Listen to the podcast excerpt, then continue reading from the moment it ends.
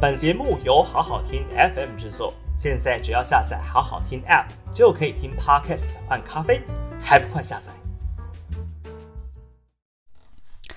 好好听 FM 的朋友，大家好，我是平秀玲。五月二号的今日评评理哦，来谈谈这一场台湾即将面对非常艰困的防疫作战哦。现在呢，整个焦点居然聚焦在柯文哲以及陈建仁还有陈时中的口水战上哦，真的是政治口水比病毒还要多。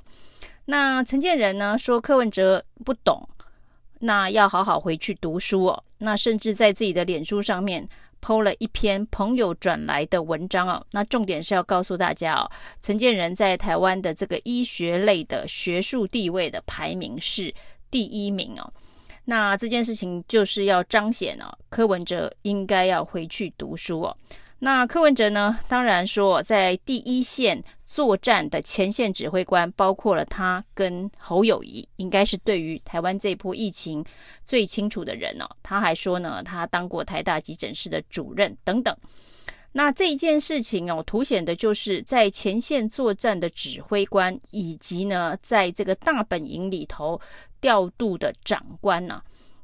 那在意见不合的时候，到底有没有沟通的平台跟管道？目前看起来呢，大家政治对立的氛围非常的浓厚哦。所谓的官大学问大，甚至陈建仁搬出的是他的学术地位是第一名这样子的一个地位哦，要来指导柯文哲。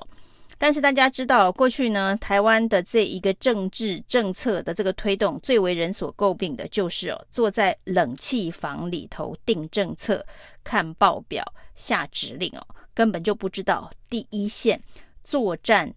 的人所面对的实际的困难哦。那甚至呢，在这个实验室里头做实验的学者，就是陈建仁所说的，他的学术地位排名第一啊，常常是被称为弹头学者。根本不了解实物的环境哦，但是在现在的政治氛围里头哦，不管是这个弹头学者、学术地位第一名哦，或者是坐在冷气房里头做决策、下指令的，反而变成是显学哦，这也是相当的奇怪哦。那于是我们就看到呢，这个中央疫情指挥中心还有一些民进党的立委指控的是双北的疫情飙升哦，那甚至台北啊，为什么只开了七个？医院的筛检站啊，那冷言冷语的嘲讽说，七个大型的医院的筛检站让急诊室挤爆、大排长龙的原因，就是柯文哲的人员差。就说呢，柯文哲的人缘差，所以七个医院的这个急诊的筛检站塞爆。那这七个医院都是市立联合医院啊，因为柯文哲人缘差，所以呢只叫得动市立联合医院的急诊室哦，其他的医院不鸟柯文哲，所以呢才会急诊大排长龙。当民进党的立委哦，这个林静怡用这样子的一个方式公布说，柯文哲因为叫不动。联医以外，其他的这个医院的资源哦，其实大家要问的是，那我们的中央疫情指挥中心在做什么？如果柯文哲因为人缘不好，只叫得动联医来开这个急诊的筛检站哦，那我们的中央疫情指挥中心坐在冷气房里头，难道没有看到台北市民必须在联合医院的急诊室外大排长龙筛检吗？那以这个假设，这个报表的反应是正确的。今天呢，指挥中心也公布了这个报表，就是全国的社区阳性率是九点六三呢，但是呢，台北高达十四点七八，新北高达二十一点九六，都高于全国平均值，非常的多。那当民进党在称赞高雄防疫非常的厉害哦，开了二十几个医院的筛检站的时候，同时间。高雄的社区阳性率其实只有三点六八趴。那对于中央流行疫情指挥中心来讲，他说他坐在冷气房里头是在看全国的报表。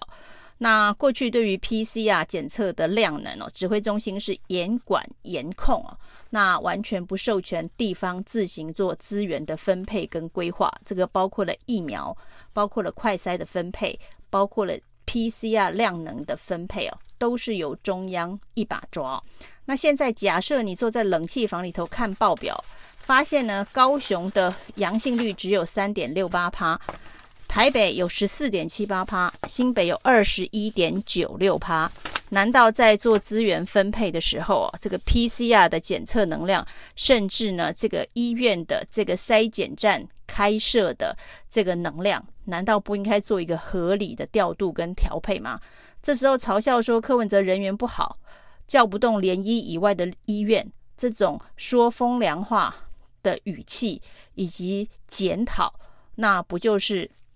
坐在冷气房里头所做的事情？大家所最诟病的嘛，那这个政治口水战呢、哦，当然从陈建仁跟柯文哲杠上啊，到底谁没读书之外哦，那杨志良当然对于快筛有一些批评啊，那这些批评的这一个计算的方式哦，的确是非常的有争议哦。于是呢，王定宇啊就抛出了杨志良过去的这个成绩单啊，数学成绩只有二十几分哦，他说难怪数学不好，那把杨志良给修理了一顿哦。那有人呢非常认真的找了之前呢、也是王定宇哦，告诉大家说陈建仁的数学只有考十分哦。那一个数学考十分的人呢，后来却能够一路在学术上面有现在他自己剖出来的台湾第一的这样子的一个地位哦，这是非常励志的故事哦。一个考十分的很励志哦，一个考二十几分的、那被批评就是程度差哦，这也是一个非常有趣的政治口水战哦，而且同样都是出于王定宇哦。那王定宇常常就是会陷入认知作战的迷思哦。上一次呢，还把芬兰总理的这个错误的讯息哦，中国大陆的农场文来作为认知作战的素材哦。那这一次陈建仁的成绩单与杨志良的成绩单哦，显然又是自己打了自己的脸哦。那除了这个卫福部，我们可以看到这个对于全国假设在控管疫情，站在一个比较高位的角度去思考，应该要如何的分配资源这件事情哦，这个没有呃进入前线作战的思考，反而在冷气房里说风凉话之外哦，另外一个呢，把风凉话当成政策，认真的去落实的是我们的交通部长王国材哦，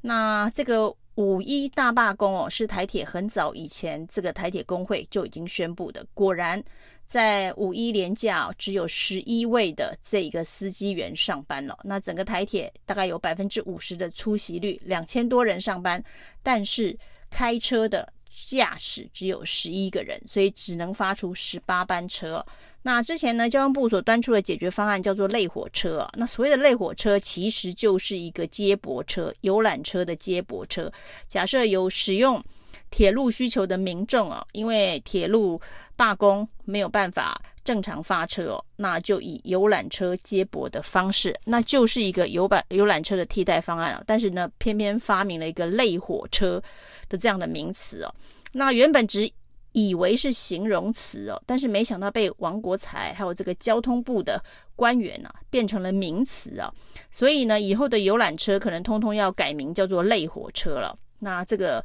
教育部的词典里头可能要去考虑一下。那这个大辣辣的把类火车的招牌布条挂在各地的这个火车站哦，没想到这个类火车啊，居然也跟这个台铁。这几年一直不断的发生公安意外一样啊，类火车也发生了真车祸，这真的是非常非常的糗。那类火车这件事情是一个不得已的折中方案哦，就是交通部无能处理台铁的罢工问题哦，那沟通协调不成，最后真的造成了这一个大罢工。那说类火车的这一个备案可以使用，没想到却把这个类火车当成了。这个真的名词哦，大辣辣的挂在招牌上哦，这恐怕是奉点八百的交通部高官才想得出来的高招妙招哦。那我们可以看到呢，不管是这个卫福部还是交通部哦的施政，都让人民很难理解啊。就是说呢，呃，你在做政策的危机处理的时候，到底是不是以人民的生命、财产安全？啊，作为第一优先的考虑哦，那甚至最近卫福部所通过的这个唾液快筛哦，被发现呢，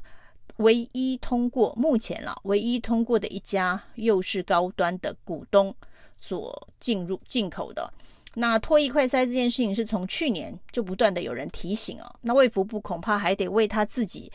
呃，针对唾液快筛的审核的过程、审查的标准，又必须要进行资讯公开透明的辩护了。因为从去年就一直有人提要用唾液快筛哦，那卫福部的说法都是呢，这个不够准确啊，所以不予核准。那到了现在，疫情突然大爆发啊，那的确是有很多不适合做这个鼻腔